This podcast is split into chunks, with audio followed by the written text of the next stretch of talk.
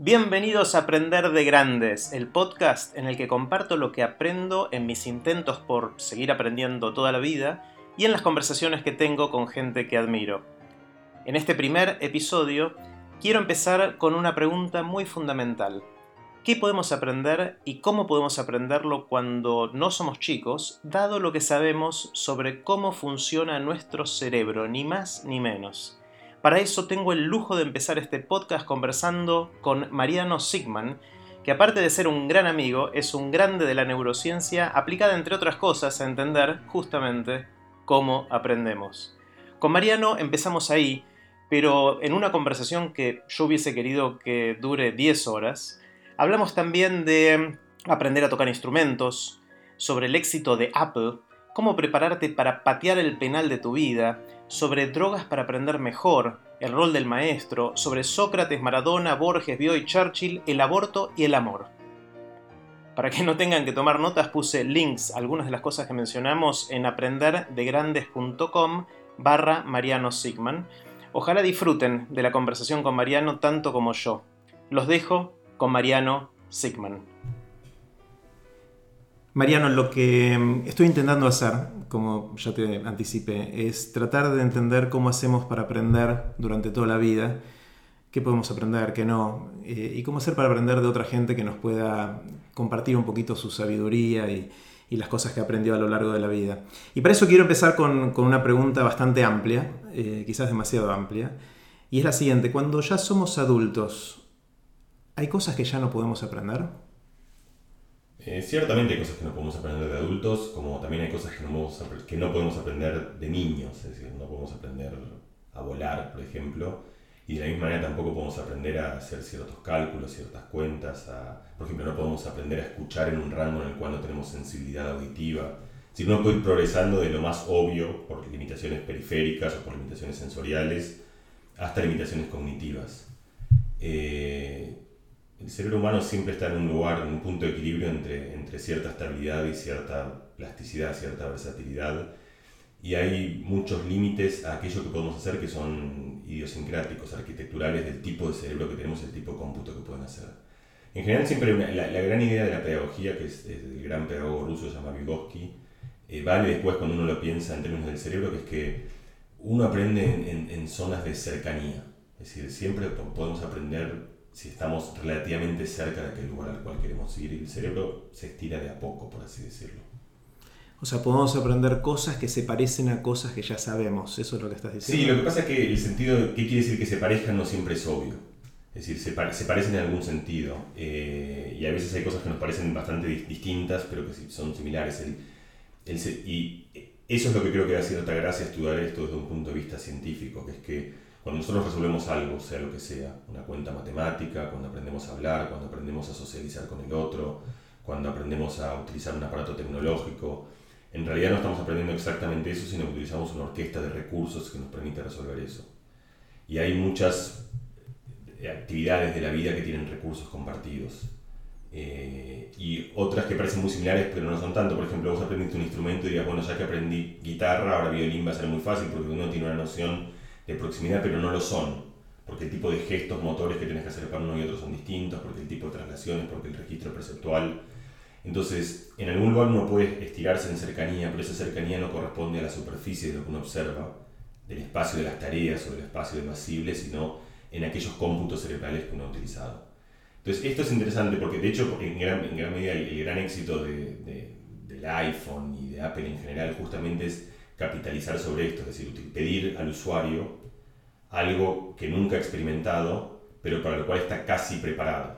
Estás casi en la zona de aprendizaje. Entonces, en general el aprendizaje funciona bien ahí, funciona cuando uno quiere... Hay una idea que a mí me gusta, es la idea del reciclaje. Nosotros tenemos una especie de usina de cómputos que nos permiten hacer una cantidad de cosas, algunos las tenemos casi aprendidos evolutivamente, son muy naturales, la habilidad de ver, la habilidad de razonar espacialmente, la habilidad de desplazarnos en el espacio, la habilidad de tener una gramática recursiva.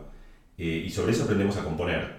Y aprender a componer significa, por ejemplo, aprender a jugar al ajedrez reciclando estos, esta, esta, esta corteza visual, esta corteza que nos permite organizar cosas en el espacio, que nos permite una gramática, para una disciplina para la cual nunca estamos preparados, para la cual en realidad aparece por primera vez en la historia de la vida de uno de nosotros o en la historia de la cultura. Entender los mecanismos que subyacen a una dada tarea que resolvemos permite entender cuáles son las propiedades de transferencia. Esto es fundamental en general en todo el problema de la educación. Si la escuela en realidad no te prepara para nada o, el, objetivo de la escuela no es prepararte en sí, en matemática, en geografía, en historia, sino darte virtudes que sean útiles eventualmente en otras facetas de la vida. Para, para que cuando quieras aprender algo de más grande sea algo aledaño a lo que ya sabes. Que estés preparado. Y esa idea, y esa idea es una idea intuitiva que es justa, es decir, la matemática es una suerte de, de, de mínimo común múltiplo de, de casi todo lo que hacemos. Entonces, el tener matemática no te sirve solo para aprender a hacer cuentas, sino para que cuando seas economista tengas una manera de razonar para la cual tenés una cierta manera de, ciertas funciones cerebrales, por así decirlo, que están preparadas para desplazarlas y trasladarlas a otros dominios. es el gran problema del aprendizaje en general, es el problema de transferencia, es el problema de aquello que aprendiste, en qué contextos te sirve, te sirve para aprender qué nuevas cosas, eh, te sirve para expresarlo de qué y de cuáles maneras. Y en general, lo que uno encuentra, por eso yo te decía esta idea de cercanía, es que el aprendizaje es una, es una digamos, no hay, no hay, grandes principios que no tengan excepciones en, en, en, condición humana y en el cerebro humano, pero grosso modo el aprendizaje es bastante poco eh, transferible. Uno aprende cosas que son bastante específicas. específicas y que por lo tanto se trasladan, pero en una isla pequeña de ese espacio de funciones. A ver, para, para, hacerlo bien claro, ¿cuál sería un ejemplo de algo que puedes aprender y que querés transferirlo a algo y te cuesta? Por ejemplo, eh, con, eh, concentración, en el deporte, por ejemplo. Si vos querés aprender, este es un ejemplo práctico. Eh, un, un, entrenador, un deportista quiere que sus jugadores funcionen bien, pero no quiere que funcionen bien, quiere que funcionen bien en el momento adecuado. Y el momento adecuado no es el mismo momento en el cual entrenan. Ellos entrenan sin nadie que los mire, eh, con tiempo de repetir eventualmente lo que van a hacer y después tienen que ir a patear el penal de su vida y tienen que patearlo bien. Entonces la pregunta es cómo entrenas a alguien para que patee bien el penal de su vida. Y entonces hay distintas teorías del aprendizaje. Lo que, todo lo que yo estoy diciendo, que es lo que viene esta teoría, ha cambiado la manera en la cual los entrenadores hoy entrenan, que esencialmente entrenan una situación que tiene un estrés comparable al estrés del partido. Y entonces ahí tenés algo tremendamente elemental respecto a las capacidades de transferencias. Aún un gesto motor, el mismo gesto motor, patear un tiro libre, no transfiere de un contexto emocional y de un grado de estrés a una situación que es idéntica en términos de, todo lo que tenés que hacer computacionalmente, pero que requiere un estado contextual que es muy distinto. Y esto es conocido, de hecho, muchos de nosotros sabemos que hay la memoria, muchas veces uno solo la puede expresar en ciertos contextos. Hay momentos en los cuales hay algo que vos tenés está dentro tuyo, ese conocimiento está en algún lugar, en algún circuito. Esta es una idea también muy importante, que es, eh, hay muchas cosas que uno aprende, pero que uno no puede expresar ese aprendizaje. Esto nos pasa a todos, es decir, con las gracias que hacemos. Es decir, yo, por ejemplo, me aprendí una canción en la guitarra, pero por ahí llega el momento, la quiero tocar y en ese momento no, te sale. no me sale, no la puedo expresar, no la... Entonces hay cierta utilidad del conocimiento adquirido que tiene que ver no con eventualmente, o una película, es decir, yo vi una cantidad de películas y estoy seguro que la información de esas películas está porque si vos me haces preguntas específicas y dirigidas, pero si lo que yo quiero hacer es contar una historia, porque me acuerdo que me emocionó de una manera y quiero contarte la voz, si no lo tengo disponible en algún lugar que ese conocimiento es utilizable en ese momento social en el cual yo estoy charlando con vos y quiero contártelo, entonces en cierta manera pierde una gran utilidad. Entonces este para mí es uno de los ejemplos más exagerados de lo que vos me preguntás porque algo casi que uno transfiere a sí mismo solo en un contexto emocional o de estrés ligeramente distinto. O sea, entiendo, hasta ahora hablamos de dos conceptos. Uno es eh, el hecho de que para aprender tenemos que estar cerca de lo que queremos aprender, que tiene que ser un espacio aledaño, cercano, es como pasar de un cuarto al otro y no muy lejos, en, una casa con un montón de habitaciones, puedes ir a los cuartos cercanos y no a uno que está muy lejano. Y el otro es la cuán factible es que podamos transferir lo que aprendimos a una situación que no sea idéntica a la cual aprendimos, es decir, generalizar de alguna manera lo que, lo que fuimos aprendiendo. Voy a bajar esta discusión que está un poco eh, conceptual, alto nivel, algo súper concreto. Te cuento una cosa que quiero aprender. Eh, no sé si conoces la canción eh, Fifth of Fifth de Genesis. Es una canción que a mí me, gusta hace mucho, creo que es de 1973, y empieza con un, un, solo de piano que dura un minuto y ocho segundos, y que a mí me fascina desde chiquito y siempre soñé con tocar eso en algún momento dije, voy a estudiar piano porque quiero tocar eso y ese era mi objetivo para, alcanzar. Hice clases de piano creo que durante seis meses a los ocho años y me fue mal. O sea, no, no pude aprender mucho y no retuve nada después el resto. Ahora quiero aprender eso. Mm. Quiero aprender a tocar esos, ese minuto y ocho segundos de esa canción. No es un espacio aledaño para mí, seguramente. ¿Es imposible? ¿O ¿Cuál debería ser mi estrategia? lo vas a hacer. O sea, seguro lo vas a... Está, está en la pregunta. Primero lo vas a lograr seguro. Entonces, esto toca otras preguntas de es decir, el espacio de daño es grande y además se carga con trabajo, si uno lo va avanzando. Eh, hacer en general secuencias motoras de cualquier tipo es algo que es accesible para cualquiera de nosotros en cualquier momento de la vida, porque justamente es una extensión de algo que sabemos hacer, que es mover con cierta gracilidad nuestros dedos.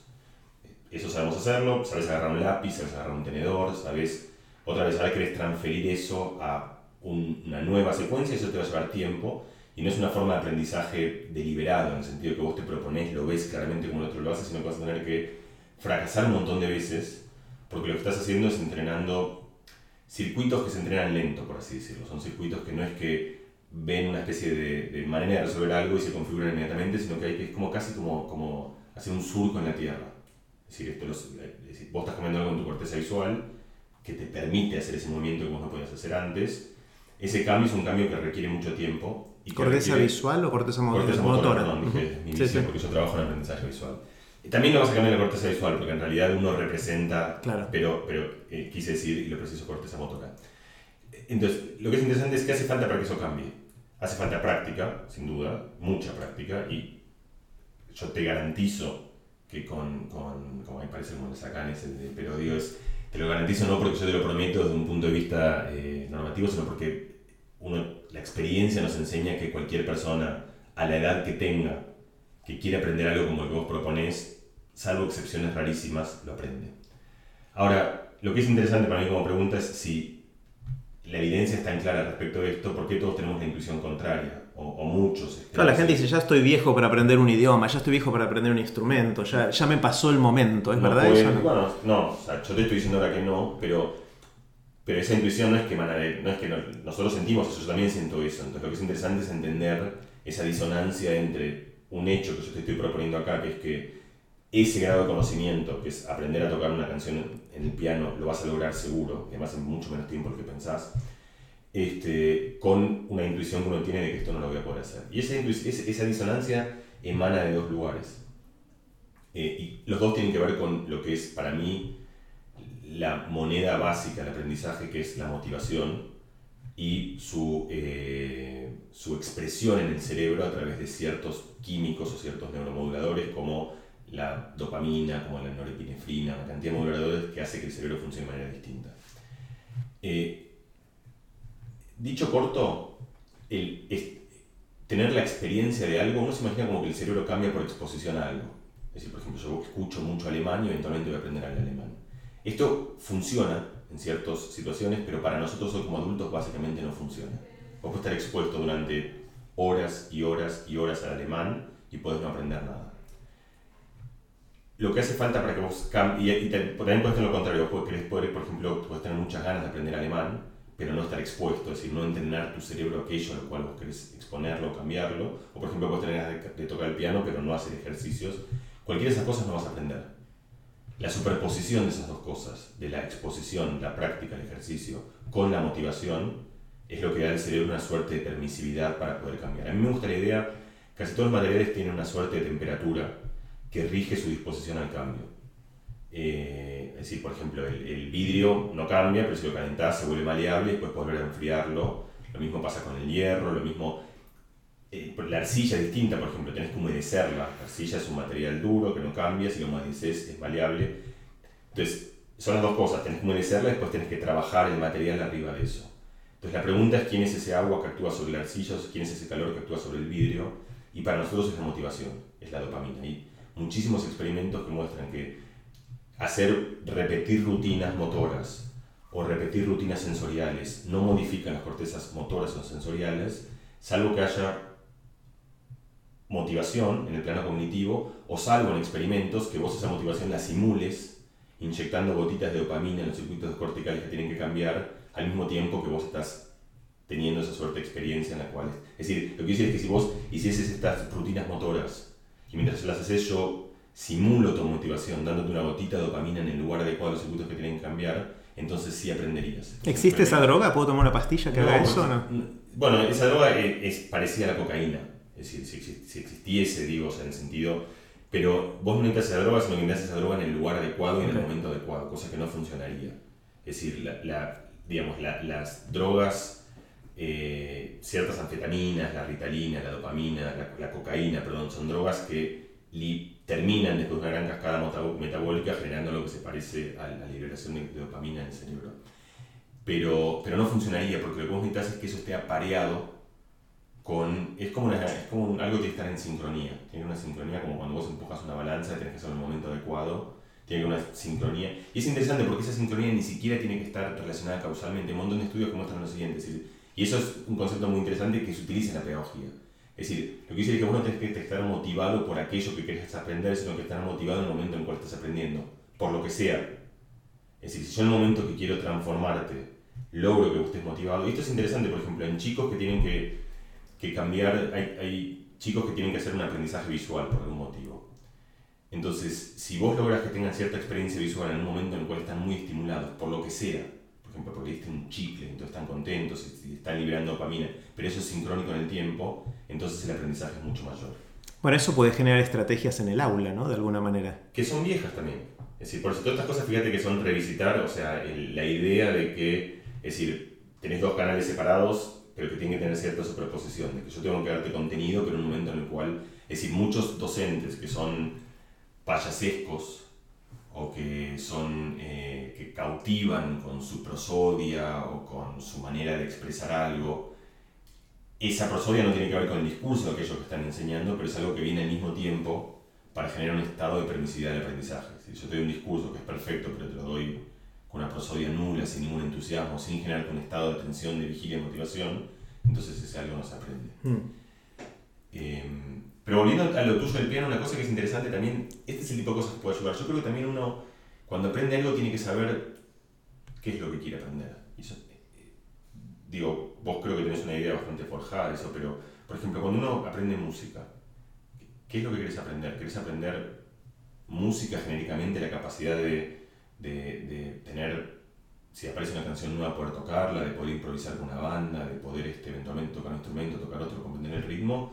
¿O querés aprender ocho canciones para ir a un, a un fogón y ganar alguna mina ahí, por ejemplo. Está bueno, pues no, no, lo pensé tanto. Yo tengo la excusa ahora que quiero aprender esta canción, una, ni siquiera ocho, una, una canción, eh, pero seguramente tendría que pensar un poquito más para qué lo quiero, ¿no? por ahora es un capricho mío, nada más. Lo que yo es que es una estrategia de aprendizaje muy distinto si quieres aprender esa canción o si quieres aprender a tocar el piano. O sea, vos puedes ser un, un inútil en el piano y saber tocar esa canción. perfectamente a tocar esa canción.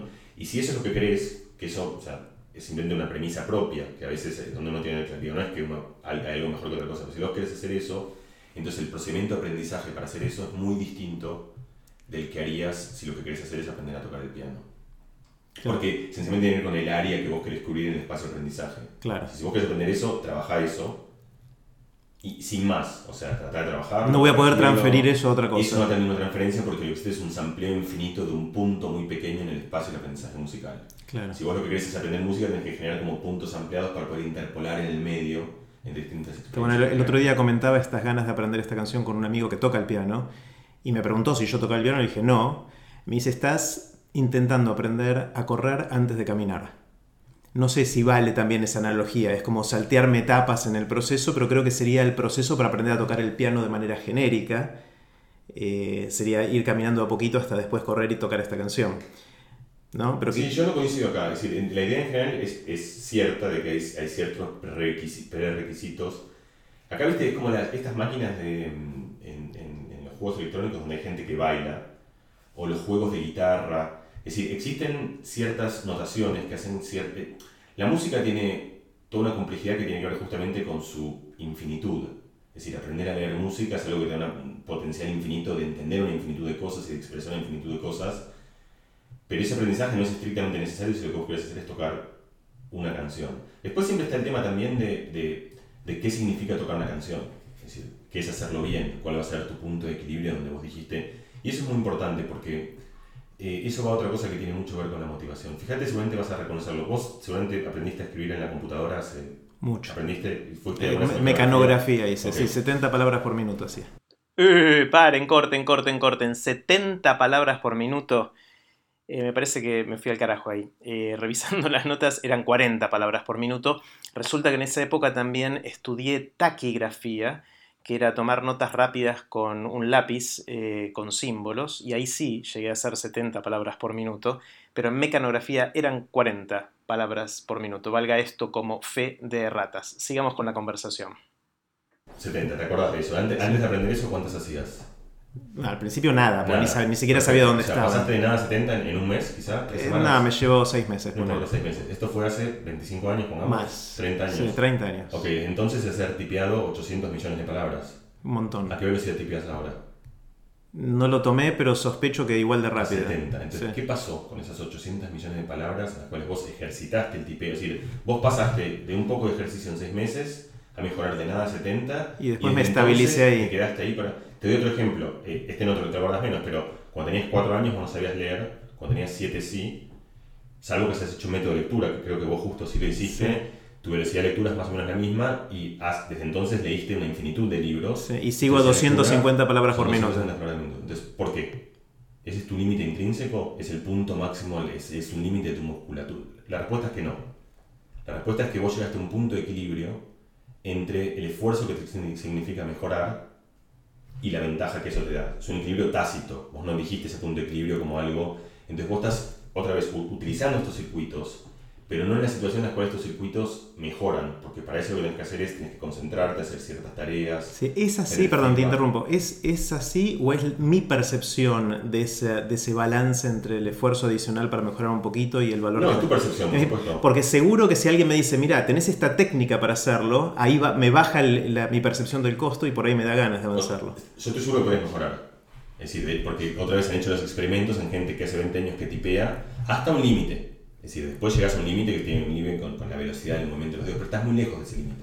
Decir, si vos hoy te propusieses, quiero subir un 50% de mi velocidad de tipeo porque haces el cálculo utilitario de que eso te conviene respecto al esfuerzo que significa la cantidad de que tipeas, lo vas a lograr. Y para eso necesito un maestro, alguien que sepa hacerlo y que me diga cuál es el camino a seguir. Para eso necesitas hacer lo que se llama práctica deliberada, ejercicios, entrenar. En la misma idea del deporte, es decir, vos tenés que... Pasa también en algo que nosotros compartimos con pasión, que es el ajedrez. Yo, yo juego ajedrez blitz horas y horas de mi vida. Mi nivel de juego es exactamente el mismo. Para mejorar lo que tengo que hacer es agarrar ejercicios tácticos, prepararlos. Fíjate, son dos cosas que me están... Si lo pensás en la metáfora del, del estira- estiramiento del cuerpo, La elongación. la elongación estás tratando justo de ir un poquito más allá. Es decir, cuando yo juego ajedrez, juego en mi zona de confort. Estoy disfrutando y estoy usurpando esas cosas que yo aprendí. Cuando entreno, con ejercicios que necesito que me digan cómo son, me los tienen que dar, significa esfuerzo, me cansa, después de una hora estoy agotado. Yo cuando juego al ajedrez termino y me siento relajado. No siento que hice una hora de un esfuerzo mental muy grande. Si quisiese entrenar, para lo cual necesito a alguien que me dé un protocolo de entrenamiento que me diga cómo hacerlo, que me estire en ciertas dimensiones. No pain, no gain, ¿no? Es un poquito que sí, esas son las viejas recetas del abuelo que Sí. van a aparecer. Eh, en general, el mejor. Esto está bastante discutido. Eh, Viste, una cosa interesante es que, y, creo que vos lo conoces bien, pero que por ahí vale la pena hacerlo explícito acá, es que en muchos de estos dominios que son pertinentes para la vida mm, cotidiana, la vida de cada uno de nosotros, la ciencia no tiene consenso. Es decir, vos estás pidiendo respuestas y yo te estoy dando lo que para mí es el mejor. Creo que está bien que digamos esto explícitamente, lo que yo pienso que dado lo que conocemos es lo mejor que yo puedo decir, pero alguien se puede sentar al lado mío y argumentar en contra. Es decir, no es que tenemos recetas universales. Por muchas razones. Primero porque cada uno, no todas las personas somos iguales, cada uno tiene métodos distintos, porque estas cosas involucran muchas componentes al mismo tiempo y entonces pequeños cambios en esas componentes hacen que las cosas sean... Eh, hay toda una corriente científica con la cual yo adhiero por mi lectura de la evidencia que indica que estudiando mucha gente, músicos, ajedrecistas, profesionales, deportistas, que el mejor predictor de- de la- del desempeño es la cantidad de horas trabajadas, es decir, la cantidad de esfuerzo deliberado, la cantidad de entrenamiento.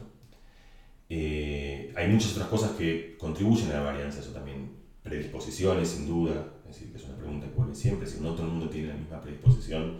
En algunos casos, como el caso de la música física o, de, de cosas de la periferia sensorial, es decir, el que tiene un oído mejor está más preparado por ahí para la música que otro, el que tiene piernas más largas está más preparado para correr. Y de la misma manera, hay gente que está más preparada para ciertas formas del pensamiento abstracto, cierta forma del pensamiento matemático, hay idiosincrasias. Eh, pero esencialmente lo que dicta el desempeño de alguien joven o adulto es la cantidad de horas que se pasan. Ahora, déjame, trato de desafiar eso un poquito, porque parece fuerza bruta un poquito lo, que me estás diciendo, y a mí me daría la sensación, o querría pensar, que hay maneras más inteligentes de hacer las cosas que otras, con lo cual no es lo mismo dedicarle infinitas horas a entrenar para correr, pero ejercitando el músculo incorrecto porque no sabías qué ejercicio tenías que hacer, que hacerlo bien. Por ahí en muchas menos horas podés... te cuento un ejemplo por ahí muy lindo de eso. Si vos agarras las, ahora no pensás en la vida de cada uno, sino en, la historia de la cultura nuestra, el cambio, el desempeño, por ejemplo, agarrarlos el tiempo correr un maratón. El, el récord del maratón en 1910 es un tiempo en el cual no clasificas una Olimpiada. El tipo que ahora, que ahora, claro. Entonces, ¿qué cambió? Ese todavía puede decir, bueno, hay cierta tecnología como los, las, zapatillas, pero no importa, descalzo sigue corriendo, a decir, hacer descalzo es igual. ahí sí cambia la tecnología, cambia la tecnología alimenticia y cambió sobre todo, esto es lo más importante, lo que la tecnología de entrenamiento. Es decir, yo lo dije, alguien tiene que enseñarte cuáles son los procedimientos que te permiten ir más allá en aquellos dominios eso como pregunta genérica se vuelve particular en cada dominio, cuál es la mejor manera de aprender a correr, resistencia, velocidad, de aprender a jugar ajedrez, y eso mejora con, con una forma de evolución que es la evolución de la cultura. Otro ejemplo que para mí es el más lindo son, hay piezas de violín que eran intocables en el momento que se compusieron, no se pueden tocar. Eh, hoy se tocan, y se tocan con los mismos violines de aquella época. Eh, y aprendimos a hacerlo. Aprendimos un procedimiento para llegar a ese lugar, entonces Efectivamente, esto es muy importante, es decir, es lo que cuenta es el tiempo de, yo dije entrenamiento deliberado, puede ser entrenamiento con esfuerzo, pero de calidad también, donde calidad significa que estás haciendo los procedimientos adecuados para ir lo más allá posible en esa disciplina. Esto parece como muy genérico de vuelta, pero se aplica y tiene ciertos principios y ciertas pautas. Por ejemplo, algunas de las que dijimos son identificar cuáles son, por ejemplo, el, para dar un ejemplo en, en el dominio del piano, que es el que vos trajiste. Eh, nosotros, los seres humanos, armamos jerarquías de todo, todo el tiempo. por jerarquías quiero decir como em, recursiones, donde algo que aprendes se vuelve, que una, por ejemplo, eh, el ejemplo del piano. Vos primero aprendes una secuencia de tres notas. Cuando yo dije una secuencia de notas, fíjate que estoy pensando que hay un elemento primario que son las notas que se componen en cosas que son secuencias. Pero la secuencia se llama acorde para vos, que tenés suficiente entrenamiento, y el acorde ya es un átomo nuevo en el cual puedes recombinar, y ese átomo puedes combinarlo con nuevos átomos de esa... Lo mismo pasa en el ajedrez, es decir, cuando un, novato piensa en ajedrez, piensa en piezas. Cuando un profesional piensa en ajedrez, ya piensa en, cadenas de peones que se encuentran con, con alfiles cruzados. Entonces, uno va armando representaciones a distintos niveles. Entonces, una cosa que sabemos que funciona para aprender cosas difíciles, para ir más allá en estos dominios, es armar estas representaciones temporarias que se vuelven los nuevos ladrillos para seguir aprendiendo. Y es algo parecido a lo que sucede en un viaje, es decir, cuando vos, es decir, ¿por qué hoy llegamos al Everest y antes no? Por un montón de razones que tienen con la tecnología, pero también tiene que ver con entender cuáles son los puntos intermedios. Es decir, vos pones un campo de metal de que llegaste en un día a un lugar en el cual al día siguiente tenés una aventura posible. Está buenísimo, te interrumpo ahí un segundo. Me hiciste acordar a mi clase de mecanografía hace treinta y pico de años que me pasó exactamente lo que vos decís, que es en un momento me di cuenta que escribir mente, que es una terminación muy frecuente en nuestras palabras, era, era una sola tecla de alguna manera. En mi mente, la, secuencia de movimientos que mis dedos tenían que hacer para escribir mente eh, lo disparaba una sola cosa. Entonces yo venía escribiendo algo y tenía que escribir rápidamente el rápida por ahí tenía que pensarlo un poquito, pero el mente me salía así de, mm. una sola. Entonces, de alguna manera construí el bloque mente y lo mismo con un montón de cosas. una función, es como que compilaste para el Está compilado. La, y la idea que me gusta más como pensarlo es lo terciarizaste. O sea, vos tenés ahora una parte del cerebro que no es tu cerebro activo y atencional y donde vos dedicas tu esfuerzo. Y este idea es muy importante. otro ejemplo que vas a reconocer, la lectura. cuando, cuando alguien empieza a leer, leer te lleva tanto esfuerzo que esencialmente uno no comprende lo que está leyendo, porque todo el cerebro está activamente trabajando descifrando, en, descifrando las letras, saltando una letra a la otra. De hecho, si bien esto nos olvidamos mucho, entonces podemos recordarlo, pero casi todos reconocen cuando leen un idioma que no es el propio, porque uno conoce, uno pierde mucha comprensión y la razón, a veces es porque uno tiene menos vocabulario, pero sobre todo es que uno está leyendo con muchísima menos atención, porque la atención está en lugares que para el castellano está terciarizado. Entonces la lectura funciona así, lo que uno aprende es, primero las palabras, hay un experimento muy lindo, me parece, también para, para, por ejemplo, nosotros sabemos que las palabras las leemos como un todo. Parecido a lo que vos decís, me, es decir, no uno lee letra, letra, letra, después uno compone todas esas letras, sino que uno... Quizás al principio sí. Al principio sí, pero después... Después eso cambia y de hecho la diferencia entre un lector y un no lector básicamente es esa, uno puede leer palabras enteras.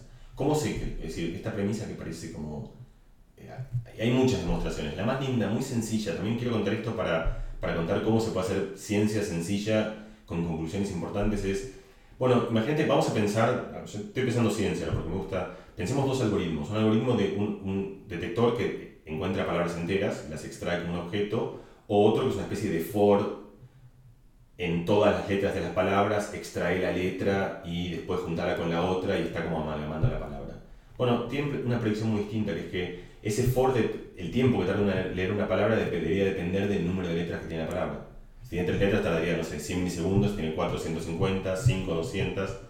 Y el resultado en un lector, como nosotros, un lector que tiene muchos años de lectura, es que el tiempo que tardas en leer una palabra es... Independiente de la longitud de la palabra. Independiente, es, es, pero así chato como, como un piso en el número de letras.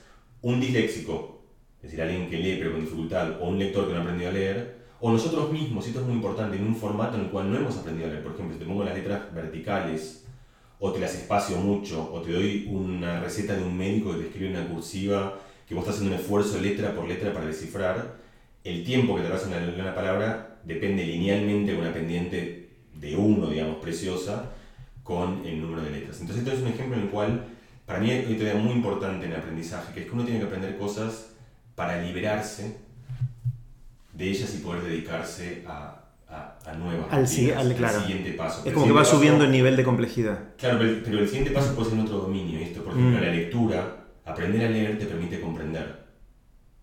Entonces, hay una idea de, de cómo, eh, puedes pensarlo como aprender a mover te permite llegar a lugares que si no no conocerías. Entonces, no es el movimiento per se, sino que esa facilidad que ganaste de desplazarte te permite instruirte en otra cantidad de cosas que serían inconcebibles.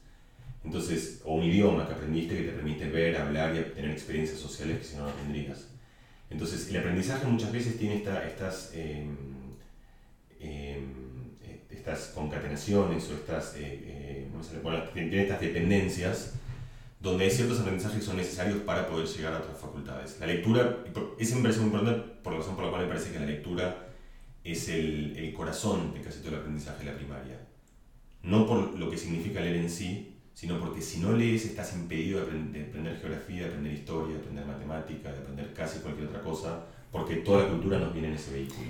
Por ahora, a la larga con videos y audios y otras cosas, quizás evolucione ¿no?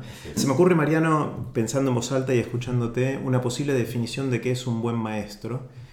A ver si, si te voy a tratar de hilvanar todo lo que dijiste hasta ahora con eso. Eh, si hay una persona que se propone aprender algo, es decir, llegar de un estado en el cual no sabía eso, donde eso puede ser una capacidad, un conocimiento, una habilidad motora, lo que fuera, así saberlo, quiere transitar ese camino.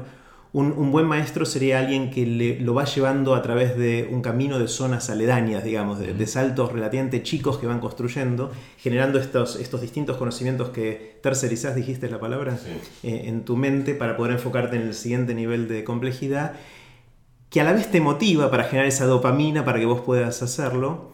Eh, y te da herramientas para que eso sea transferible de alguna manera, que te permite que esto lo puedas aplicar en, otras cosas.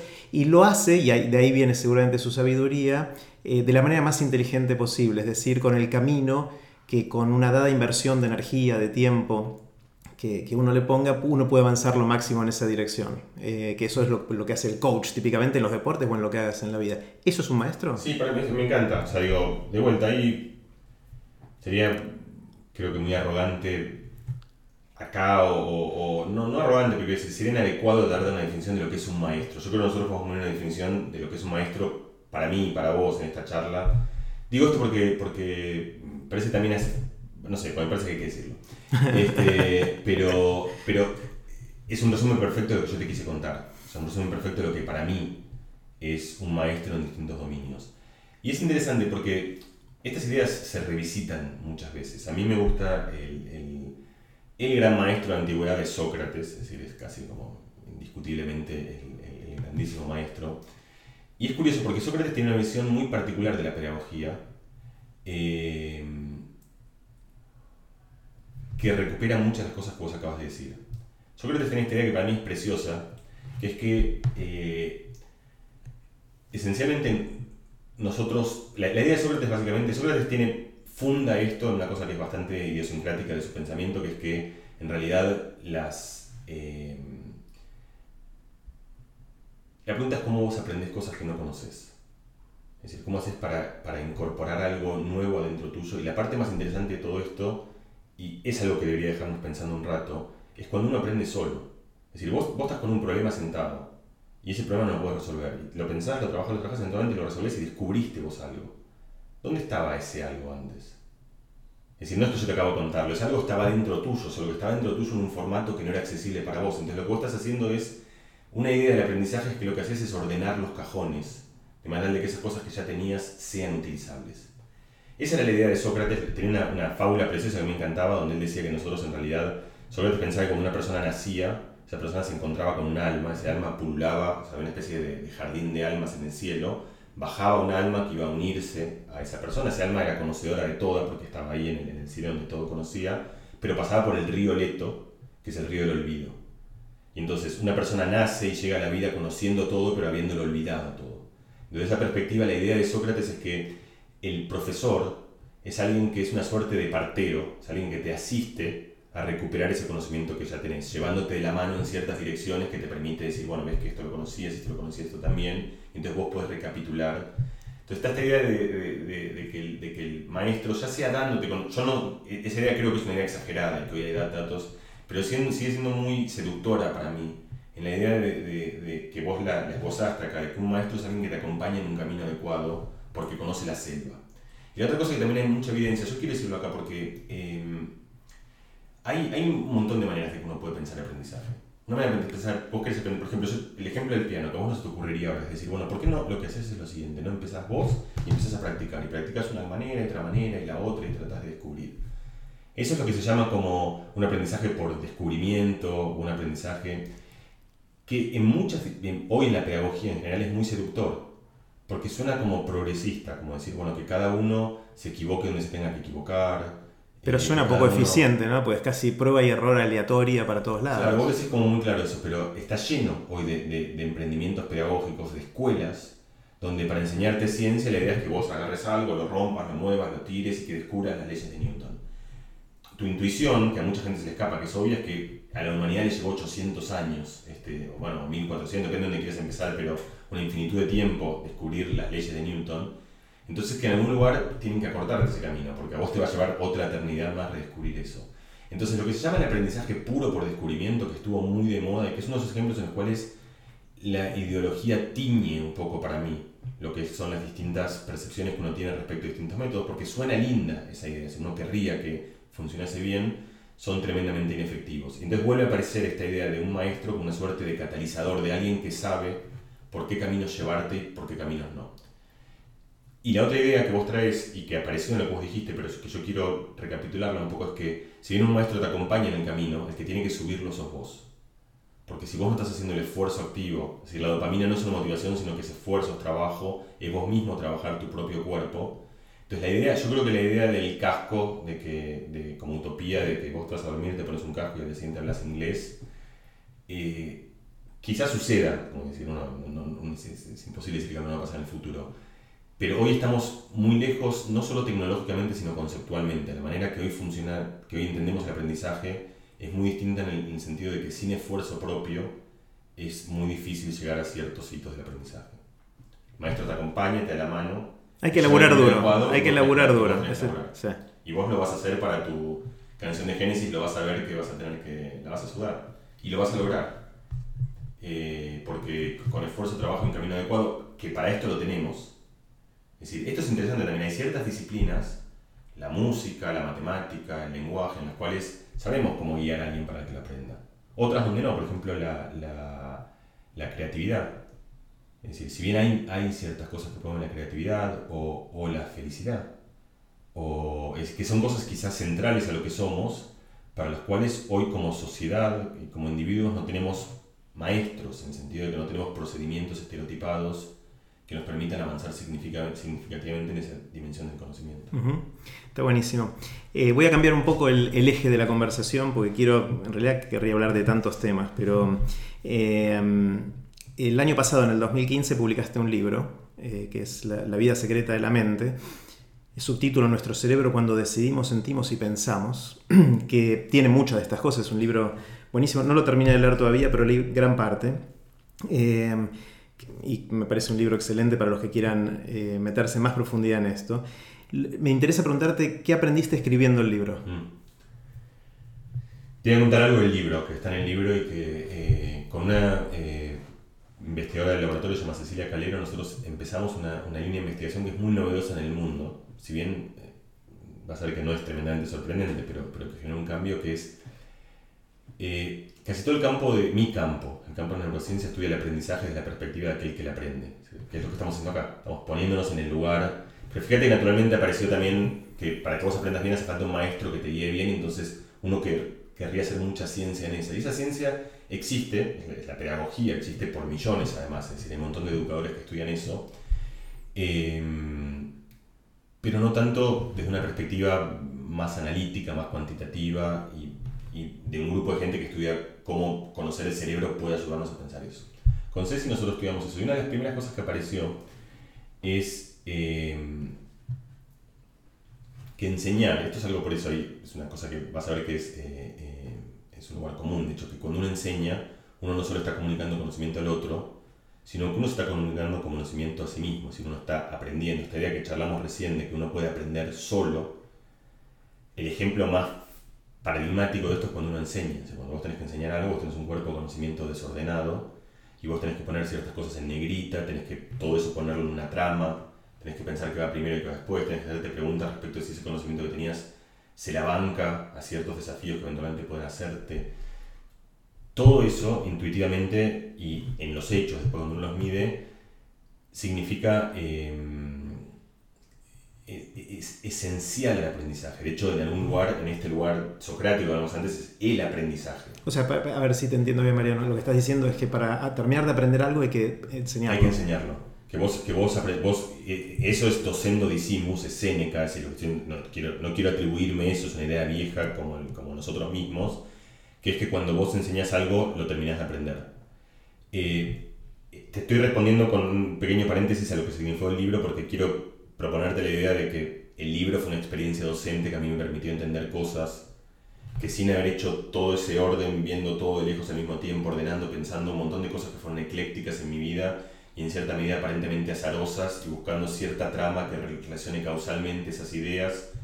Eh, y, lo digo esto porque curiosamente un fragmento del libro se hizo carne en mí cuando escribí el libro, que es esta idea de que comunicar es algo que probablemente te pasa a vos también en la radio, es decir, yo supongo que cuando vos das, haces una columna en la radio, es decir, ojalá mucha gente haya aprendido algo, pero seguro el primero que aprendió algo seguro. fuiste vos. Y Santi también, Santi o sea, también, vos y Santi, por eso, porque tuvieron que...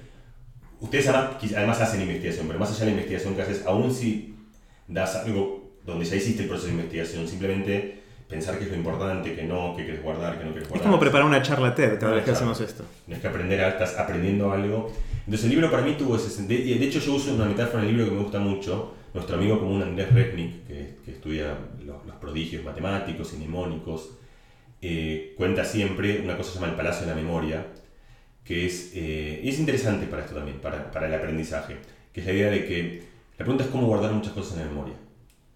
Eh, y es un muy buen, muy buen ejemplo lo que hablamos al principio y, y va a cerrar con esto. Entonces, lo que, lo que descubrió un griego también hace muchísimo tiempo, eh, es una, historia bastante famosa en la cual estaba un edificio, el edificio se derrumbó, todos palmaron ese edificio, se llegaron todos muertos al güey que había ido a, tomarse, a fumarse un pucho allá afuera en el momento.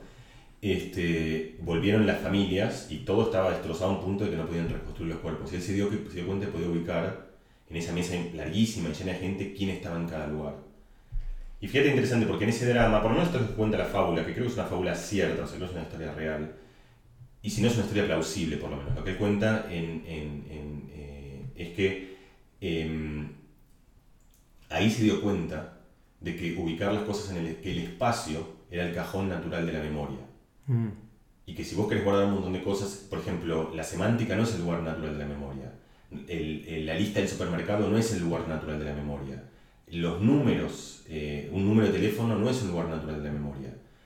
Pero si vos podés esas cosas que no son naturales, ubicarlas, estamos, la idea que hablamos al principio de, llevar las cosas a su zona de cercanía, aquello que sí sabemos hacer, entonces esto que es abstracto ahora se vuelve carne. Es el reciclaje también, porque Eso, tenemos, lo podemos hacer naturalmente, ahora evolutivamente. y Andrés muestra que esto lo hacer en 10 minutos. Esencialmente la idea es la siguiente. Vos armás tu palacio de la memoria. El palacio de la memoria es, tu casa, donde vos tenés que pensar, por ejemplo, cada cuarto entras a la derecha está el baño, seguís a la izquierda está la cocina, después está el cuarto de un hijo, de otro hijo, y así siguiendo. Y ese palacio te lo armás. Y ahora lo que querés guardar es una lista arbitraria de cosas. Yo te puedo decir, por ejemplo, no sé, zanahoria, eh, monitor, y te doy 16 palabras que no puedes acordártelas pero lo que sí puedes acordarte es una imagen en tu casa en la cual esas 16 objetos aparecen en ese mapa mental que estás recorriendo. Entonces, con eso, es decir, habiendo armado tu palacio que te lleva dos horas de trabajo, más 10 minutos después de mapear cualquier lista de objetos a una imagen, que además imagen tiene que ser fuerte, imágenes, digamos, tiene que ser algo vívido. Y es muy interesante, porque estás haciendo es un ejercicio de traducción en el cual recordar palabras, difícil para nosotros, lo mapeas a recordar imágenes fáciles para nosotros, una especie de morfismo que aprovecha aquellos en los que somos mejores para ganar versatilidad. La idea que yo propongo en el libro, que es una idea que se me ocurrió en el libro, por ejemplo, un ejemplo del tipo de... es que así como está el, Palacio de la Memoria, también cada uno de nosotros tiene una, suerte de palacio del pensamiento, que es nuestro, es nuestro propio palacio, nuestro propio arreglo de cuartos y de transiciones, que es tu manera de pensar o mi manera de pensar, la manera de pensar de Santi, la manera de pensar de Meli, de quien fuese. Para mí el aprendizaje muchas veces tiene que ver con poner conocimiento externo que viene en un formato dado en tu propio palacio del pensamiento, en tu lenguaje, en tu jerga, en aquel camino mental que vos puedes entender. Y cuando enseñas algo, eso es exactamente lo que estás haciendo, lo estás distorsionando para contar aquella historia de la realidad en tus palabras, en tu manera de contarlo, con tus anécdotas, con tus metáforas, entonces queda en algún lugar como queda la imagen en el Palacio de la Memoria. Entonces, para mí el libro significó básicamente eso, fue una experiencia en un lugar de comunicación, pero que sobre todo fue una experiencia de aprendizaje, de poner todo el trabajo que había hecho en 15 años en un palacio, que es mi propio palacio del pensamiento. Voy a hacerte, Mariano, algunas preguntas que son cortas. La respuesta puede ser corta o larga de cada una de ellas, eh, como vos quieras en, cada, una, en cada caso. Eh, pero va a ser como un pequeño bombardeo de, cosas. Eh, la primera es difícil, quizás potencialmente, y es qué opiniones tenés sobre el tema que sea, que crees que son distintas a la, que, la opinión que tiene la mayoría de la gente. Es decir, ¿tenés alguna opinión formada sobre algo que crees que no es la opinión generalizada en la gente? Eh, sí, lo que pasa es que creo que son muchas, entonces... Eh, elegí una, elegí una. Eh,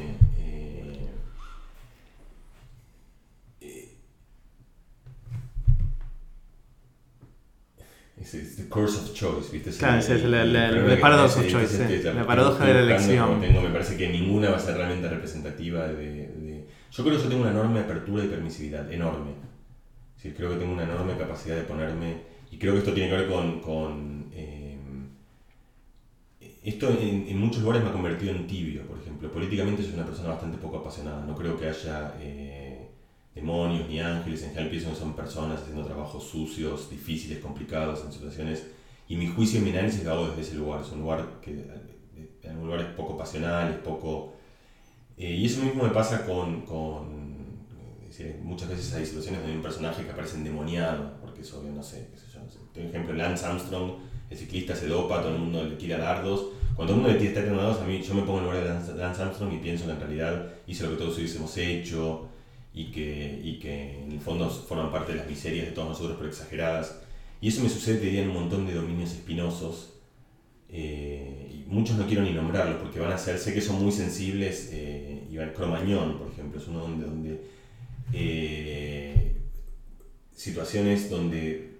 pienso que eso me, da cierta perspectiva, me da cierta perspectiva de poder racionalizar ciertas cosas en las cuales yo creo que la gente se vuelve tremendamente eh, pasional eh, un ejemplo actual por, la política, donde yo pienso que hay, es muy difícil hacer un análisis político de la Argentina actual, una situación en la cual uno tiene un, pensamiento tan visceral. Mucha gente está fuera de eso, pero hay muchos dominios, es como que cada uno tiene un límite en el cual algo se vuelve tan emocional que no estás dispuesto a pensarlo de una manera, y yo creo que para mí ese límite es altísimo, o sea, creo que eso es algo raro donde yo puedo pararme, salvo, salvo con la esfera más pequeña de, mi círculo más íntimo de mi familia, donde decir, puedo pensarlo así para cualquier cosa. Pero te vuelves pasional con los más cercanos. Con mis chicos o con en ese lugar, todo esto que estoy diciendo se va, pero completamente al demonio. Mira, mira. O sea, ahí, yo pierdo la manija también. Fuera de eso, creo que tengo una capacidad de, equivocándome o no, pero de seguir mirándolo desde un lugar de, desprejuiciado. creo que quizás creo, la manera de decir esto, creo que tengo muy pocos prejuicios. Mm. Muy pocos prejuicios. Qué bueno. En esto.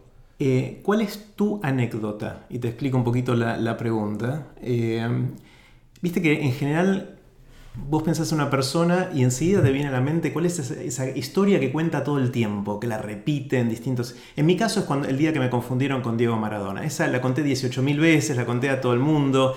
Eh, ¿Cuál es la tuya? Eh, no es una que cuente todo el tiempo, pero primero tiene, también lo tiene Diego Maradona. ¿En serio? Y creo que en algún lugar me, me, revela lo que soy también, no por lo que cuento, sino por lo que soy en, en, en lo peor y en lo mejor. O sea, creo que se me ocurrió eso, te lo voy a contar. Yo tenía, debía tener unos 8 años, sería.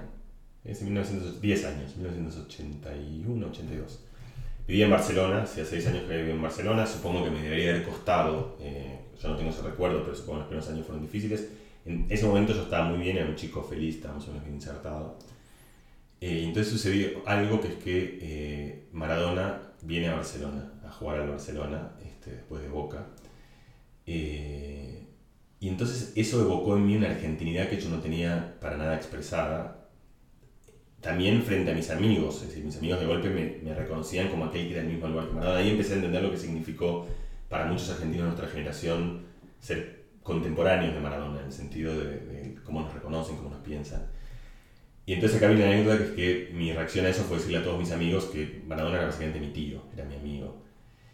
Y bueno, nosotros digo, compartimos la charla de Kang Lee donde él cuenta que mentir eh, tiene, es decir, no es tan malo como uno pensaría. Es, decir, es una historia que yo podría avergonzarme, pero al mismo tiempo creo que es una especie de en un lugar esa mentira me conmueve, porque yo creo que en un lugar yo realmente pensaba que Maradona era mi tío, en el sentido de que para mí la argentinidad era una pertenencia donde yo sentía que, que Maradona tendría que quererme a mí, porque yo era argentino, estamos en persona solo los dos.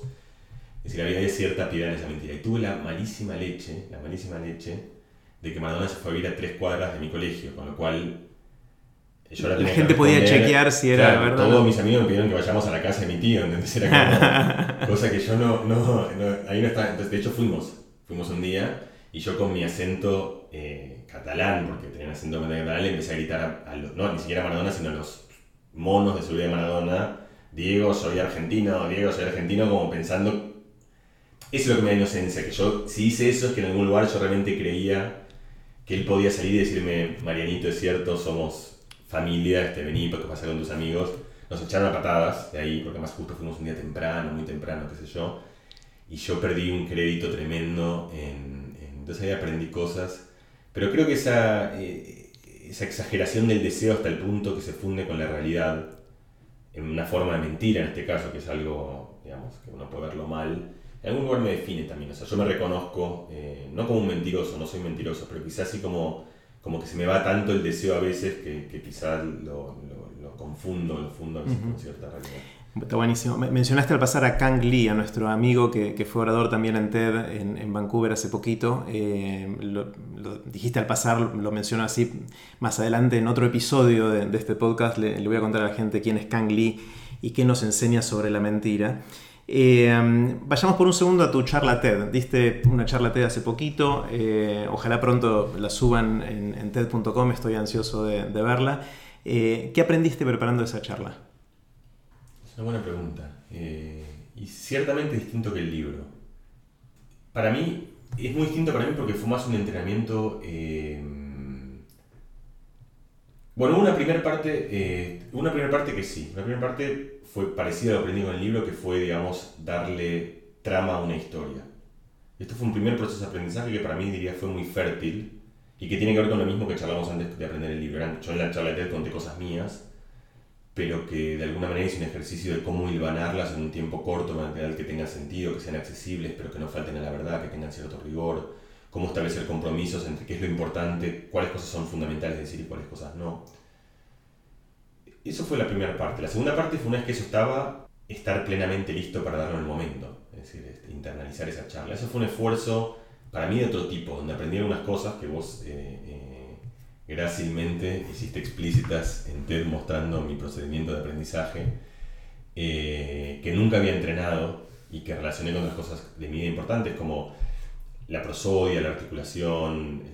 Yo creo que estas cosas yo las hago, pero nunca las había pensado deliberadamente, o sea, nunca había hecho un ejercicio explícito de pensarme en este tipo de, de situaciones, entonces concretamente lo que mostraste es ponerme un corcho en la boca y decir una charla, para mí es un aprendizaje que no tiene que ver con el contenido, sino simplemente aprender a hablar. Es decir, es algo que a mí no se me ocurrió que tenía que aprender y que sí tengo que aprenderlo.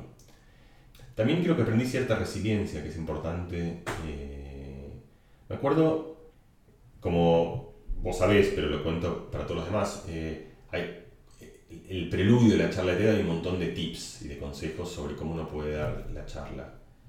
Y uno recibe un montón de esos, algunos los registra, otros no. Uno que a mí me quedó bollando, de hecho no me acuerdo exactamente quién, a lo mejor vos lo recordás, pero entre los cinco ex oradores que nos dieron consejos, hubo uno que dijo algo que a mí me, me, me gustó mucho, que dijo, eh, pronto estaba nervioso, él dijo que, todos estamos nerviosos, entonces él contó que uno estaba viendo las Olimpiadas y que le preguntaban a un jugador olímpico estaba nervioso y le decía, no, estoy nervioso, estoy emocionado.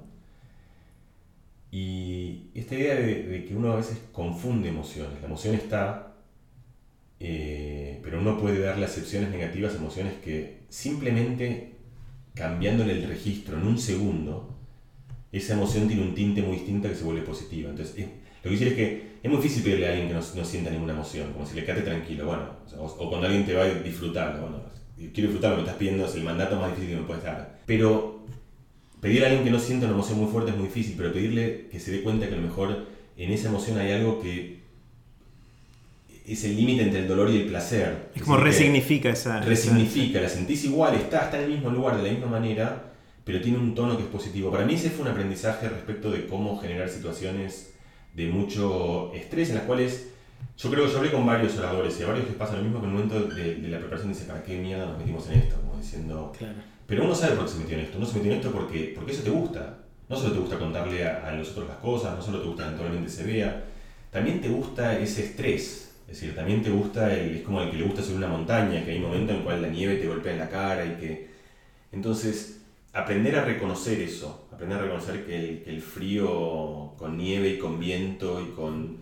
Si uno lo piensa un segundo puede ser placentero, para mí, en, el, en, paisaje emocional, diría que fue lo más interesante que aprendí. Está bueno. Esto que menciona Mariano, para todos los que nos escuchan, eh, uno o dos días antes de que Mariano diera su charla en, TED en Vancouver, en, febrero, ahora del 2016, eh, tuvimos un encuentro con cinco oradores de eventos anteriores, que la consigna era que cada uno de ellos tenía un minuto para darle un consejo a los oradores que iban a subirse al escenario.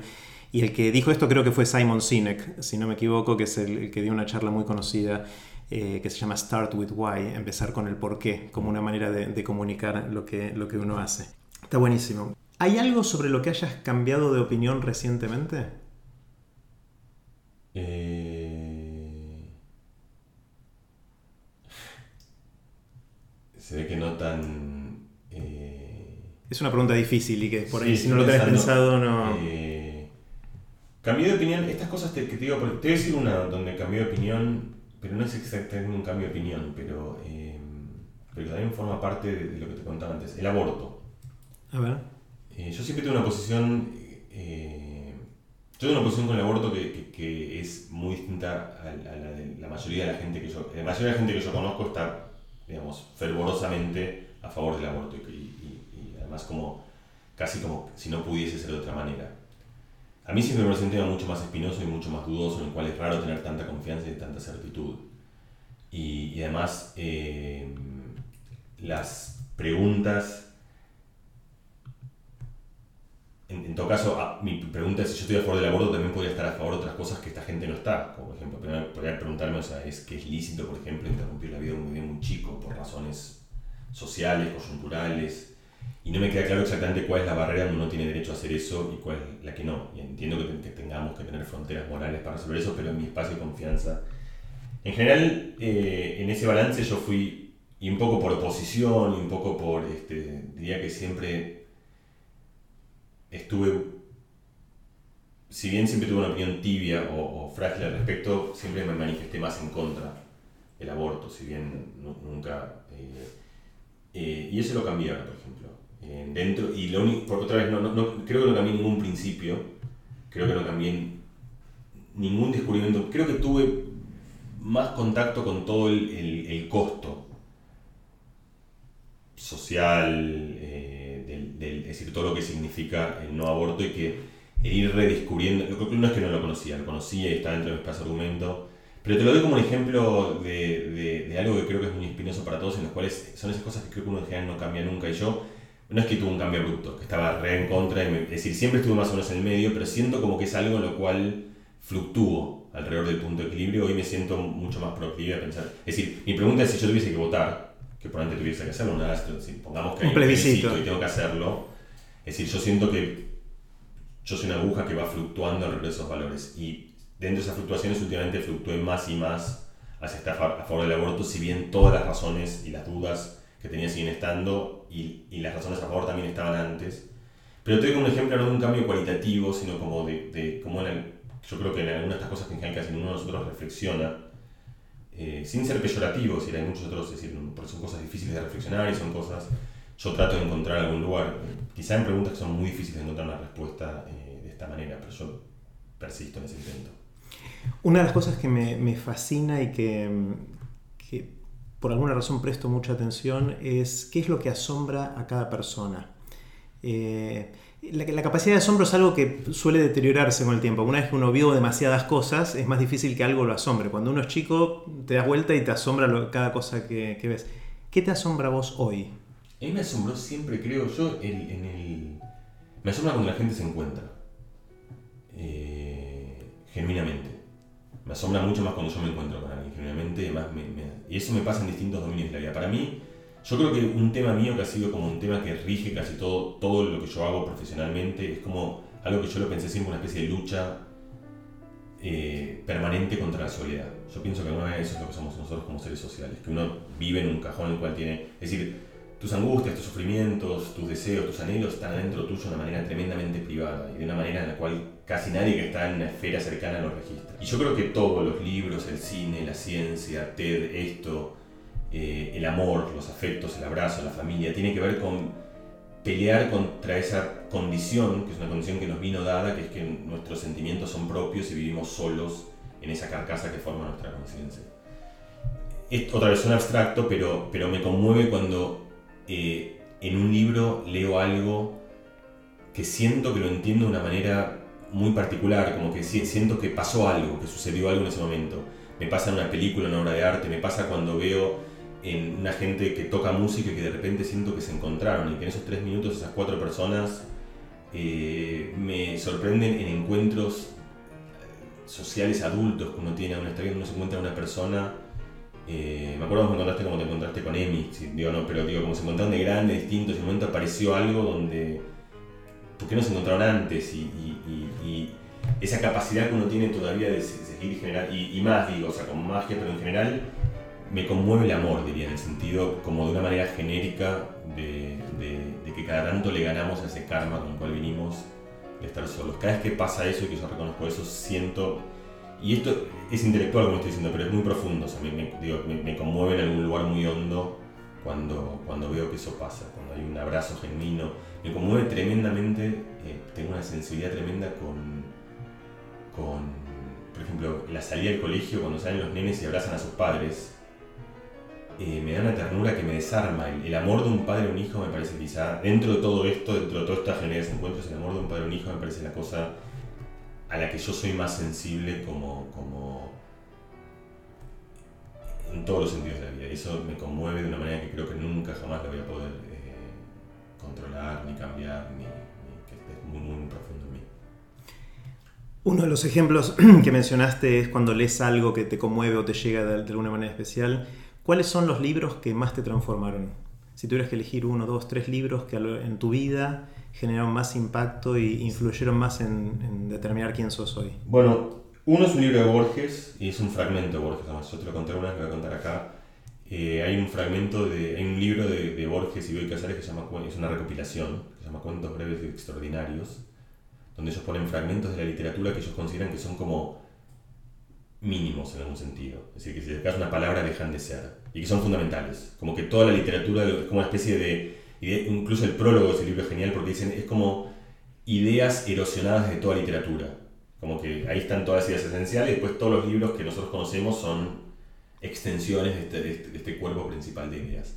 La última, que vas a ver que va a ir a, esto que te acabo de contar, es, una donde, donde cuentas, es un fragmento de, de, la Divina Comedia, donde es una reflexión de dos líneas en las cuales Dante viene caminando y se hay un transeúnte al lado suyo y se sorprende de que ese transeúnte no conoce a Beatriz, que preocupa tanto su existencia. Esa disonancia entre ese infinito que hay dentro suyo y que a un metro hay una ignorancia completa de las razones de ese infinito.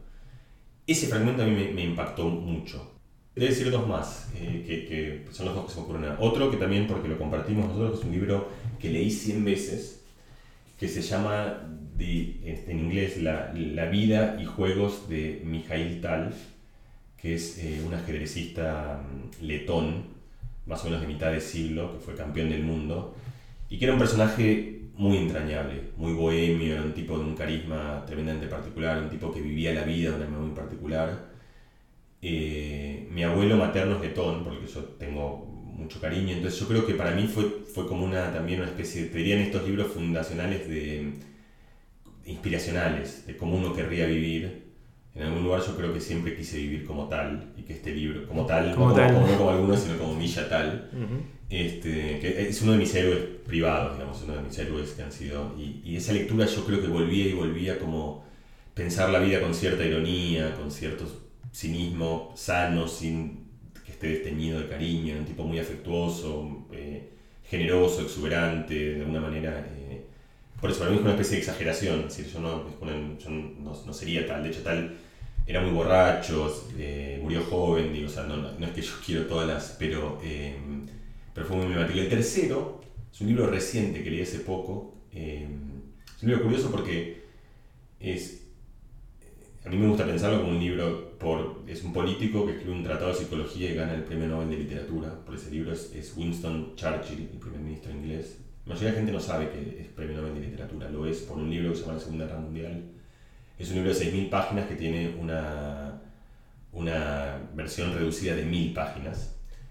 Eh, que yo recomiendo eh, muy fuertemente como, como... Primero porque si el libro fuese ficción, sería increíble. O sea, sería como, como un libro épico, pero además de eso es, el libro que alguna manera dictó aquello que somos nosotros hoy, es decir, la, la, vida tal como la conocemos nosotros está dictada en esa pequeña bifurcación que se decidía en esos días, de los cuales Churchill fue uno de los tres o cuatro protagonistas principales. Pero además como tratado, o sea, la manera que me gusta pensarlo a mí, o como yo lo disfruté no pensarlo, es como un tratado de, de, psicología extrema, es decir, tomar decisiones en una situación de una urgencia desmesurada, en una situación de... de hecho lo pienso como alguien que sube una montaña también, como esta especie de situación en la cual la condición humana está en su extremo máximo, afloran todas las cosas, las mejores, las peores, las...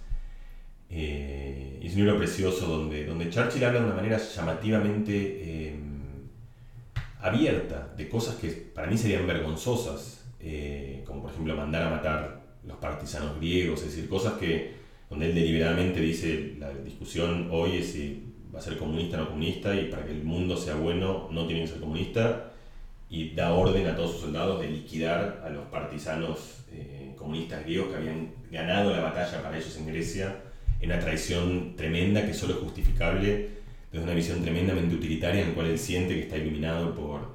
Pero este, este reflejo honesto de alguien eh, explicando sus decisiones para mí fue... Eh, y ese libro tuvo una influencia muy grande en mi libro, ¿sí? creo que hay muchas cosas del libro que, que van bajando y deviniendo de... Porque lo leí, lo leí también cuando lo escribía, entonces hubo como cierto, cierto mimetismo. Influencia.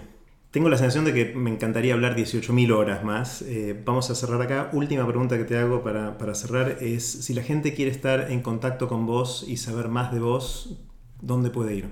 Eh, yo tengo una página que es, no sé pero es neuro.org.ar, es una página académica de lo que hacemos en el laboratorio. Eh, están todos los papers del laboratorio, pero que es relativamente técnica. Tenemos un Facebook de laboratorio también, que daremos en su momento, no, no me acuerdo de memoria, donde posteamos ahí sí actividades que hacemos en el laboratorio. Y yo no hago esto de manera personal, no tengo Facebook. Yo tengo Twitter, que no soy un, gran usuario, pero ahí en es arroba, arroba Mariuchu. Mariuchu. M-A-R-I-U-C-H-U.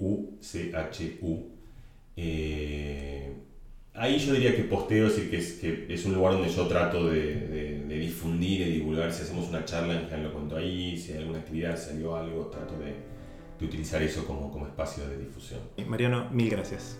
Vamos.